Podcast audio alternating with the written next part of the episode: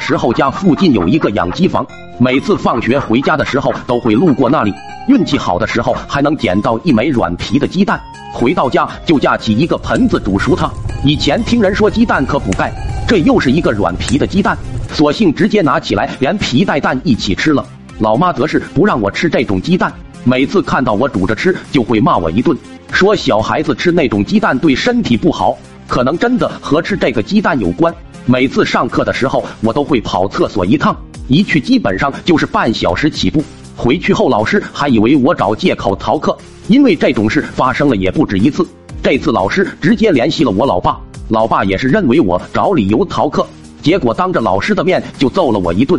回去后越想越气，既然软皮鸡蛋拉肚子，那就想办法搞点别的东西吃。第二天放学路过养鸡房。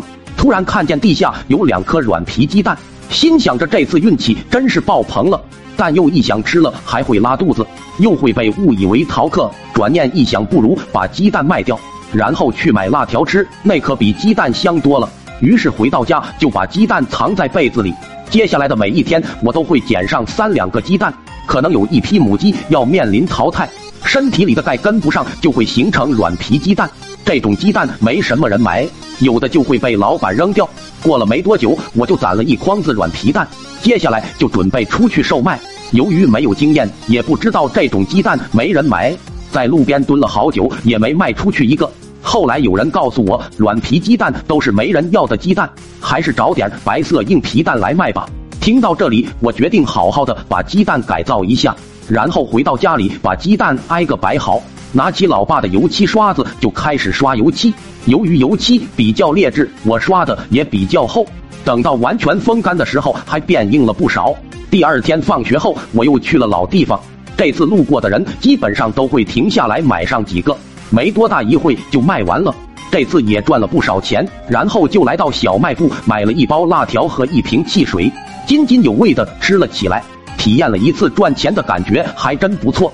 回到家，躺在床上就想着这样赚钱太慢了，不如直接去找老板回收软皮鸡蛋，这样量大还不用我每天去捡。第二天找到养鸡房老板，商量好价格以后，我拿出剩余的钱又买了一筐子，回到家里准备再加工一次，这样一来每天都能赚到钱。还没等我开始摆放鸡蛋的时候，老爸带着两个人就回来了。我仔细一看，这不是昨天买我鸡蛋的顾客吗？于是就上前打了个招呼，还问鸡蛋吃着怎么样？不问还好，问完那个人直接怒了。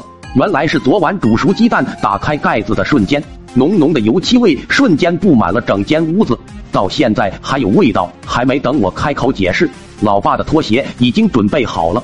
那天追了我整整三条街。